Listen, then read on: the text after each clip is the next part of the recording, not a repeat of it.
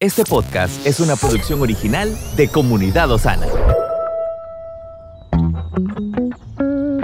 Cada día tiene su propio afán. Pero también hay nuevas misericordias que disfrutar. Hoy es un nuevo día.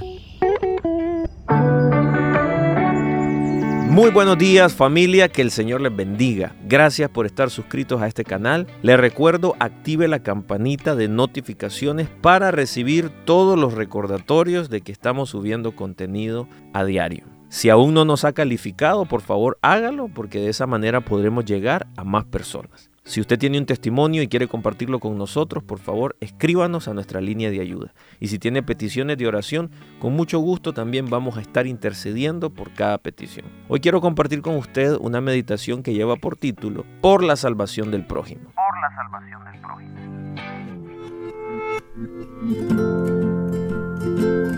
A veces lo mejor para consolar o persuadir a alguien son las correcciones mientras que otras veces lo mejor es aceptarlos.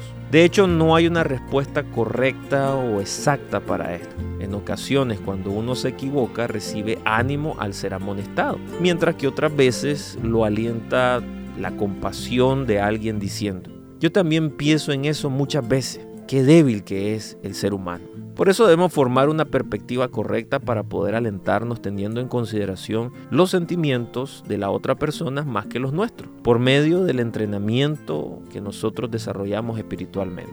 Es sumamente difícil discernir si debemos revelar la respuesta y corregirlos o si debemos consolarlos y animarlos. Cuando estemos en una situación similar, debemos pedirle discernimiento y sabiduría a Dios en vez de preocupar. Oremos para que nuestras acciones no afecten en absoluto lo que Dios está haciendo en nuestro prójimo para traerlos de regreso a la verdad.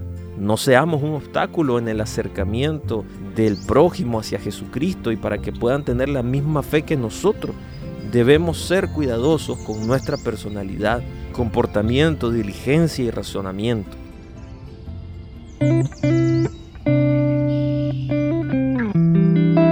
Esto es verdaderamente lo que significa disipular a alguien. Que estemos atentos para guiarlos en el camino correcto, corregirlos cuando se están desviando y sobre todo inspirarlos, animarlos a seguir en el propósito que Dios estableció para sus vidas.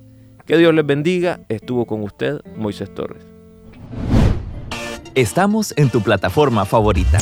Recuerda que puedes escucharnos en Spotify, Apple Podcast, Amazon Music y Google Podcast. Compártelo y sé de bendición a los demás.